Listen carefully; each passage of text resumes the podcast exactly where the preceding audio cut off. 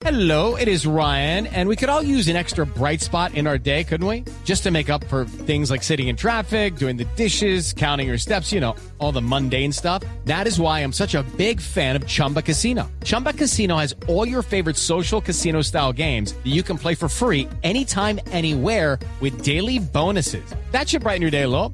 Actually, a lot. So sign up now at chumbacasino.com. That's chumbacasino.com. No purchase necessary. BGW. Void were prohibited by law. See terms and conditions. 18 plus. Una tres minutos, atención, hay información de última hora en materia deportiva, histórica participación de Catherine Ibargüen en las pistas atléticas de Mónaco. De nuevo la bandera de Colombia en lo más alto del atletismo mundial desde la capital antioqueña, John Jaime Osorio.